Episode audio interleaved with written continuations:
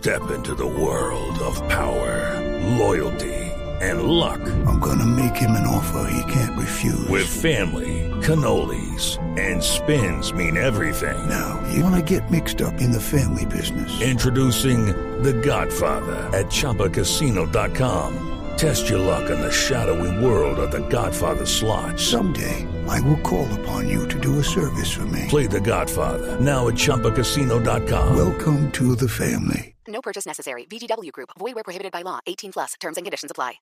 Bueno, atención pues a estos nombres. Apunten. A ver. Dorlan Pavón, atacante. Sí, David González, arquero. sí. Guío Moreno, volante goleador en Liga China. Y Teófilo Gutiérrez. Mm, ya sé para De dónde va, esos Javier. cuatro nombres, de esos cuatro nombres quedarán los tres jugadores que estarán reforzando el equipo olímpico de Colombia. Me gusta. Digamos que esa.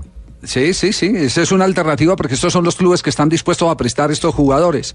Porque las intenciones eran llevar, eh, por ejemplo, a David Ospina y el Arsenal dice que no. eh, de llevar a James Rodríguez, el Real Madrid dice que no.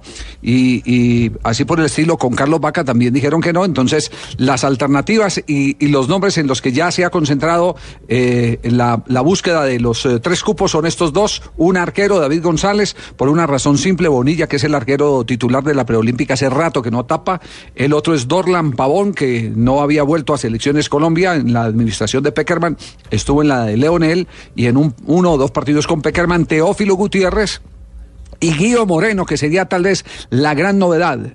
Guío Moreno sería la gran novedad en caso de que quede en la lista de los eh, tres de estos cuatro nombres que les está anticipando en este instante en primicia Blue Radio. Javier, eh, con todo el respeto para el profesor Peckerman, uno no puede dejar de lado a Teófilo Gutiérrez.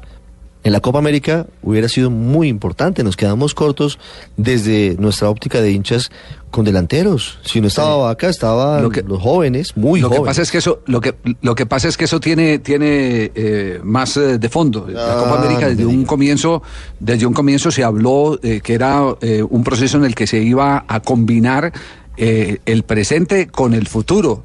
Y, y llevar a Teófilo significaba de, eh, eh, prescindir por ejemplo de Roger Martínez Así y Roger es. Martínez hacia, hacia el mediano plazo es el, el jugador eh, para ver en, en el ataque de Colombia. Entonces, Es cierto, digamos que ahí hubo también una mezcla eh, de cierta manera promocional eh, para, para saber quiénes dan y no dan la talla.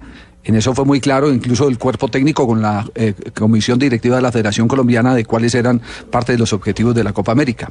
Y por eso se mezcló parte del equipo olímpico con el equipo profesional. Es que llegar tercero a una Copa América con un equipo donde eh, solo hay siete del proceso anterior de los que jugaron el campeonato hazaña. del mundo, yo digo que, que termina siendo una hazaña. Sí, sí, allá sí, lo que fue fue a formar un equipo. Sí, es cierto. Indudablemente. De cara, sobre todo, yo Sí. creo que al Mundial, Javier, ¿no es verdad? Las eliminatorias. Claro, aquí hay que ajustar, aquí hay que empezar a ajustar es, eh, eh, al, al equipo que eh, tiene que sacar los puntos. Recuerden que hay tres fechas pendientes de eliminatoria, tres fechas dobles en lo que resta del año.